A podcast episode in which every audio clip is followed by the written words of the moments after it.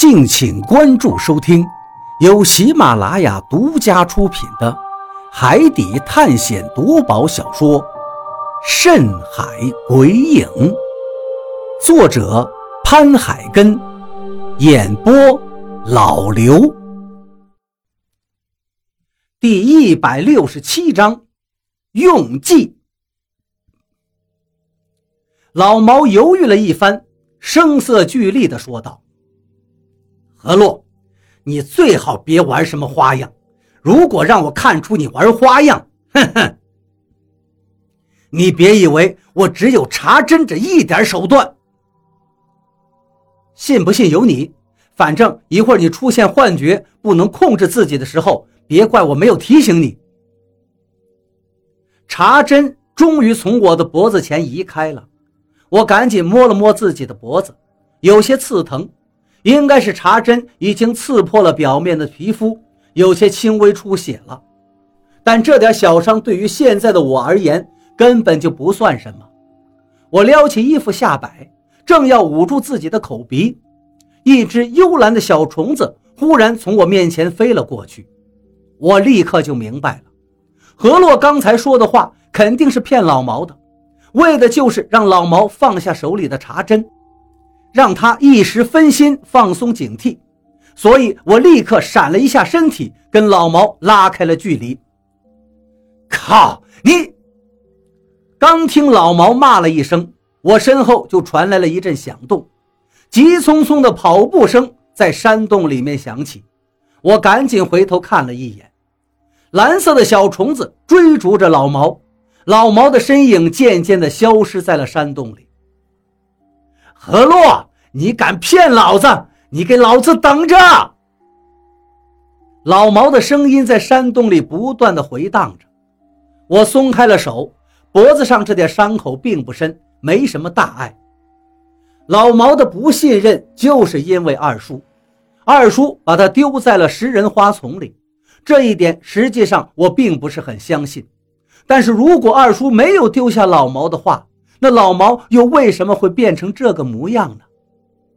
二叔，好像所有事情的因果都集中在他的身上。我现在太想见到他了，我想当面问他，问他到底是为什么，为什么要骗我？真的就是因为海图吗？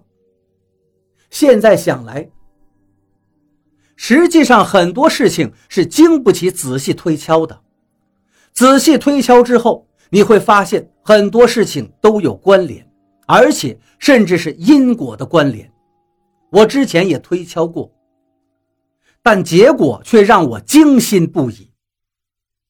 眼前这个山洞明显是修葺过的，到处可以看见刀斧的痕迹，应该是人工弄出来的。在这个破地方，人工弄出来一个山洞，这是多么大的工程量啊！简直难以想象。你没事吧？何洛问我道。他的脸在灯光里忽明忽暗。我摇摇头道：“没什么事儿，只是脖子上面多了一个小伤口，这点小伤不算什么。趁着还有光，我们赶紧走吧，别让老毛再跟上来。我也不愿意伤到他。”我对何洛说道。实际上，虽然刚才老毛用茶针顶在我的脖子上。但是如果我愿意的话，是完全可以脱身出来的。可是那样就会伤到他，所以我才没有那么做。没事儿，一时半会儿他不会跟上来的。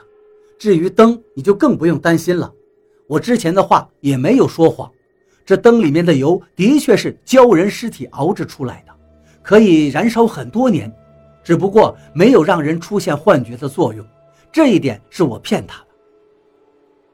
我诧异地看了看墙壁上的油灯，那里面的油黑乎乎的，看上去跟普通的煤油并不相同。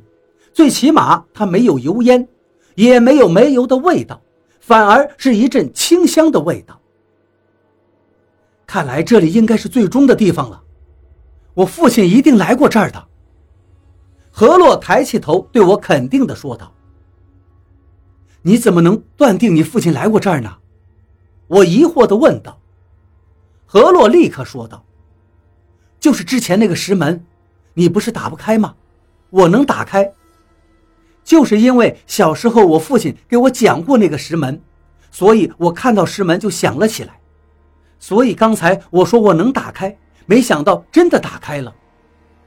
我点了点头，的确，何洛打开了石门，看来真的跟他父亲有关，不然的话，我们再研究很长时间也是没用的。石门上的那些线条实际上是九宫格，只不过刻的有些抽象，只要按下九跟一的位置，石门就能打开了。我其实一点都听不懂他说的东西，但是看着他努力给我解释的样子。只能装作是听懂了，点了点头。继续走吧，往前走走，或许就能找到你二叔。但愿也能找到我父亲。何洛一边叹息着，一边说着：“我知道他肯定又想起父亲了，但我现在没有办法安慰他，只能靠近他，轻轻地拍了拍他的肩膀。这个山洞里面并不很闷气。”而且走着还能感觉到迎面有一丝微风，这就说明这个山洞不只是只有身后这一个出口，还一定会有其他出口。果然，没走多远，洞里面忽然出现了一个岔路，里面也有油灯点着，把洞口照得很亮。我探头看了一眼，这里面好像是一个生活区的样子，有木头凳子、桌子，但是看样式应该很久远了。距离现在颇有些年代，我忍不住上前摸了一下，但是手刚碰到一张桌子，那桌子就应声倒下了。接着我就看到了一副不可思议的状况，那张桌子竟像变成了沙子一样，直接粉碎了，就好像流沙一样流淌了一地，空气中弥漫出腐朽的味道。我赶紧捂住自己的口鼻，何洛一把拉住我。把我拖出了那个岔口，我还沉浸在刚才的震撼中，因为山洞里的东西，桌子、凳子、床，甚至刚才都是完好的物件，现在都像是流沙一样变成了一滩粉尘，有的流落到地上，有的漂浮在空中。我看了看自己的手，有些难以相信，难道是我手上有毒？这是我的第一个想法。我回头看了看何洛，他的脸上也是一阵阴晴不定，跟我一样紧皱着眉头。我是不是不应该碰那个东西？我问他，何洛却摇了摇头，忽然间还舒展开了眉毛，道：“这山洞应该是很久之前开辟山洞的人住过的地方，只不过时间太久了，这山洞一直尘封着，里面的东西也没有人动。”都已经腐朽了，现在忽然间有人触碰，才变成了现在这个样子。我长长的出了一口气，只要不是我手上有毒就好了。但是就在我要吸气的时候，何洛又把我往外拉了拉。你最好别在这呼吸太多空气，这里面都是浮尘，而且这都是木头腐败多年形成的，我怕出什么问题。我们还是回到原来的路上接着走吧。再遇见这样的山洞，最好也别进去看了。我应了一声，赶紧屏住呼吸，跟着何洛继续往前走。山洞很长，越往里面走就越空旷，有时候我都不敢相信这是人力弄出来的山洞，这要耗费多少人力才能弄出来呀？而且是在时间久远的古代，当时说不定死了多少人呢。正走着。何洛忽然停了下来，同时拉住了我的衣服。我立刻不再乱想，向前面看了过去，果然又看出了一些不同。在前方不远的地方，模模糊糊的有一些影子，好像是人。我心中一亮，既然他们说二叔就在前面，那前面的这些人会不会是二叔呢？我刚想喊。何洛就拿手指放到了嘴边上，轻轻地嘘了一下。我立刻把要喊出来的话又咽了回去。我很想问他怎么了，但是又不敢问，只能站在他身后一动不动。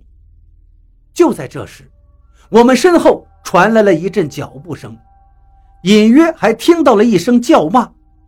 何洛回头看了一眼，拉住我，低声说道：“我们躲到旁边去。”我有些莫名其妙，他为什么突然变得神神秘秘的？后面的声音明显就是老毛跟上来。如果二叔就在前面，为什么我们不直接过去呢？何洛紧紧抓着我的手，我只能跟着他到了岔路里，进到了一个跟刚才一样的山洞中。这一次我没有去触碰里面的东西，只是学着何洛的样子，把后背轻轻地贴在石壁上。后面的脚步声越来越近，越来越快，不一会儿就到了离我们不远的地方。叫骂的声音也不再嗡嗡响，反倒越来越清晰了。操你大爷的，大鱼！你再不老实，老子真给你来一下子！老毛。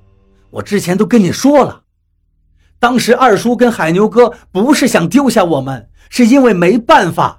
在食人花丛里，他们都那么狼狈了，你没看见吗？哈哈哈大鱼，你还是太年轻了。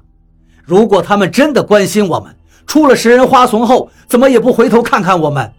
我顶着花盆可是看得清清楚楚的，两个人回头看一眼都没有，直接就走了，头也不回的就走了。大雨好像是沉默了，又走了几步之后，他的声音才小声响起：“老毛，这办法行不行？老子可信不过你！妈的，本来老子从杀人树那儿把他们两个救起来之后，就想着用这俩人拿来给二叔换东西，但是被你狗日的给搅和了。现在你又把人弄丢了，还让老子冒险，让老子把人引出来！操！”你少废话，再逼逼，老子真给你一下子！不把人引出来，见到二哥拿什么东西换？老子可是等着那些财宝回去娶媳妇盖房子呢！这几句话像刀子一样扎在了我的心里。原来，一切竟然是这样。